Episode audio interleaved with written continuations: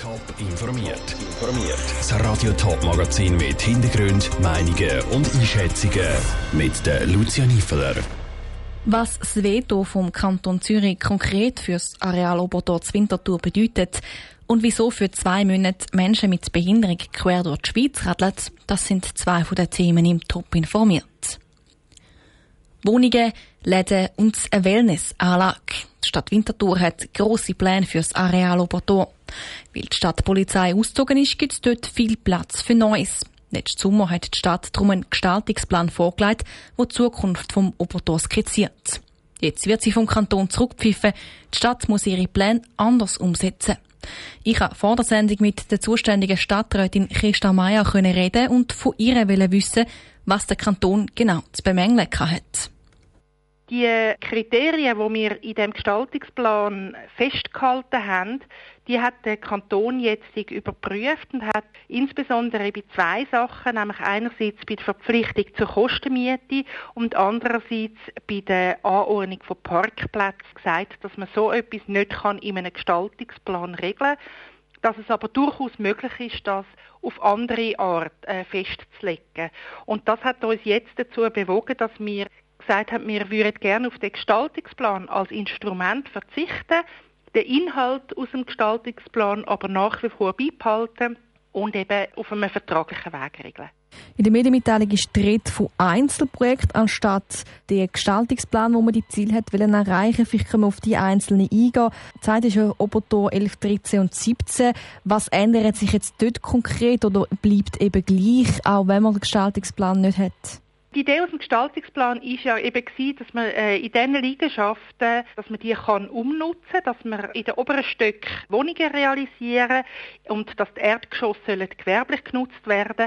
Das soll als Idee beibehalten werden und vor allem eben auch, dass man dort äh, das Prinzip von der Kostenmiete anwendet. Dann gibt es ja noch das Obotor 15 und 17a. Wie verfahrt man jetzt mit dem, wo man den Gestaltungsplan nicht kann so anwenden kann? Bei Obertor 15 und 17a, das sind die Liegenschaften, die im Innenhof vom Areal sind. Die sollen im Besitz der Stadt bleiben und im Baurecht abgegeben werden. Und die Idee dort ist, dass man so eine kreativ-gewerbliche Nutzung, eine künstlerische Nutzung soll realisieren und dass in den oberen Stücken auch dort Wohnformen sollen möglich sein die Stadträtin Christa Meier im Gespräch vor der Sendung. Die Stadt Winterthur plant auch weiterhin mit einer Wellnessanlage an der Badgasse und einem öffentlichen Innenhof. Weitere Informationen zum Areal Obertor gibt es auf toponline.ch. Es ist ein beliebtes Ausflugsziel für Familien mit Kind oder einfach für Leute, die gerne Tiere haben. Die Rede ist vom Wildpark Bruderhaus zu Winterthur. Dass der Park heute so ist, wie er eben ist, ist dem Wildparkverein und der Stadt Winterthur zu verdanken. Der Verein feiert das Wochenende sein 20-jähriges Jubiläum. Der Kevin Wittmer hat die Präsidentin Ruth Wehren im Wildpark getroffen und mit ihr bei einem Rundgang über die letzten 20 Jahre geredet. Wie heißt das Tier? Wer weiß denn das? Ja. Bison. Ja, weißt, das ist fast. Die 82-jährige Ruth Wern ist mit Lieb und Seele dabei, wo ein paar Kinski-Kinder rund ums Kek vom Vicent gestanden sind. Sie ist seit 20 Jahren mit Herzblut Präsidentin vom Wildparkverein Bruderhaus. Eines von ihren ersten grossen Projekten ist 2008 der Bau vom Wolfskeg. Sie hat damals den Spitznamen Wolfsmami bekommen. Als ich sie bei einem Kaffee auf den angesprochen habe, hat sie nur gelacht und ist ein bisschen rot geworden.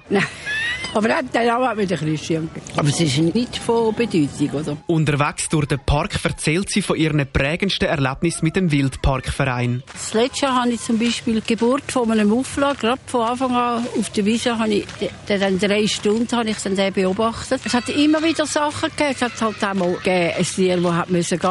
Aber im Grunde genommen kann ich das eben auch aufnehmen. Wer Tierpfleger, dass man das gehört zum Leben. Die ehemalige Winterthur Gemeinderätin hat mit dem Wildparkverein eine Lebensaufgabe gefunden.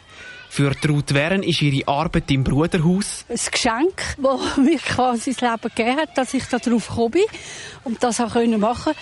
Das ist für mich ein zweiter Beruf. Ich hätte nichts Besseres können haben. Während dem Rundgang ist Ruth Wern immer wieder stehen geblieben, hat mit dem Finger auf Tierli und auf Pflanzen gezeigt und erklärt, was sie sieht.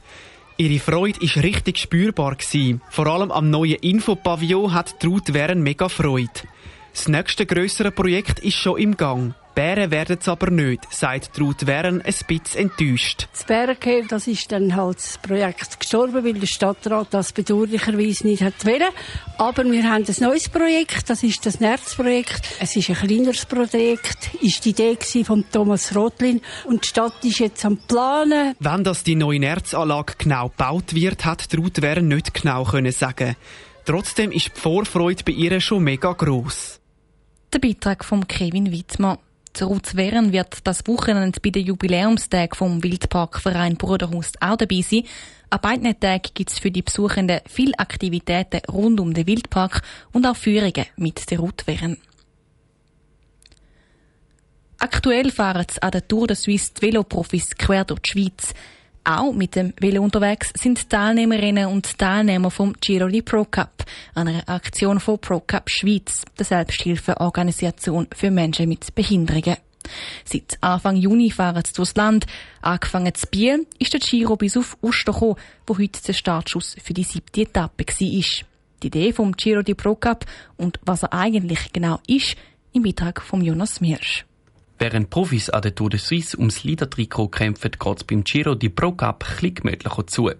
Teilnehmerinnen und Teilnehmer sind zwar zum Teil auch auf dem Velo unterwegs, der Giro ist aber gerade das Gegenteil von einem Velorennen, erklärt der Projektleiter Markus Spielmann. Wer bei uns startet, der hat schon gewonnen. Wegen dem starten wir in unseren Sektionen jeweils mit Leute, die etwas haben, das rollt. Das kann ein Trotti sein, ein Elektrorollstuhl, ein Rollstuhl, ein E-Bike spielt überhaupt keine Rolle. Und alle fahren so weit, wie sie mögen.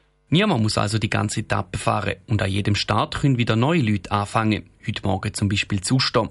Der Markus Spielmann fährt auch selber mit am Giro di Pro Cup, auch wenn die vielen Kilometer für ihn nicht ganz einfach sind. Für mich ist es natürlich eine Herausforderung mit bald 60 nochmal so eine grosse Tour zu machen. Aber es ist ein riesen Spass natürlich, können die Leidenschaft mit dem Job zu verbinden. Also von dem her ist es für mich ein grosses Glück. Die Idee und das Ziel vom Giro di Pro Cup sind, dass zwischen den einzelnen Sektionen Brücken gebaut werden. Es geht aber auch um die Umsetzung von der UNO-Behindertenrechtskonvention, sagt Markus Spielmann. Weil die schleppt nach wie vor die Umsetzung und wir machen da eigentlich eine Mahnfahrt mit einem positiven Approach natürlich, damit die UNO-BRK umgesetzt wird und, und Menschen mit Behinderungen zu ihren Rechten kommen.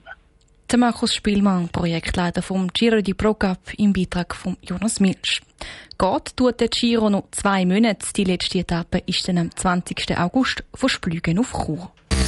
Top informiert, auch als Podcast. Mehr Informationen gibt's auf toponline.ch.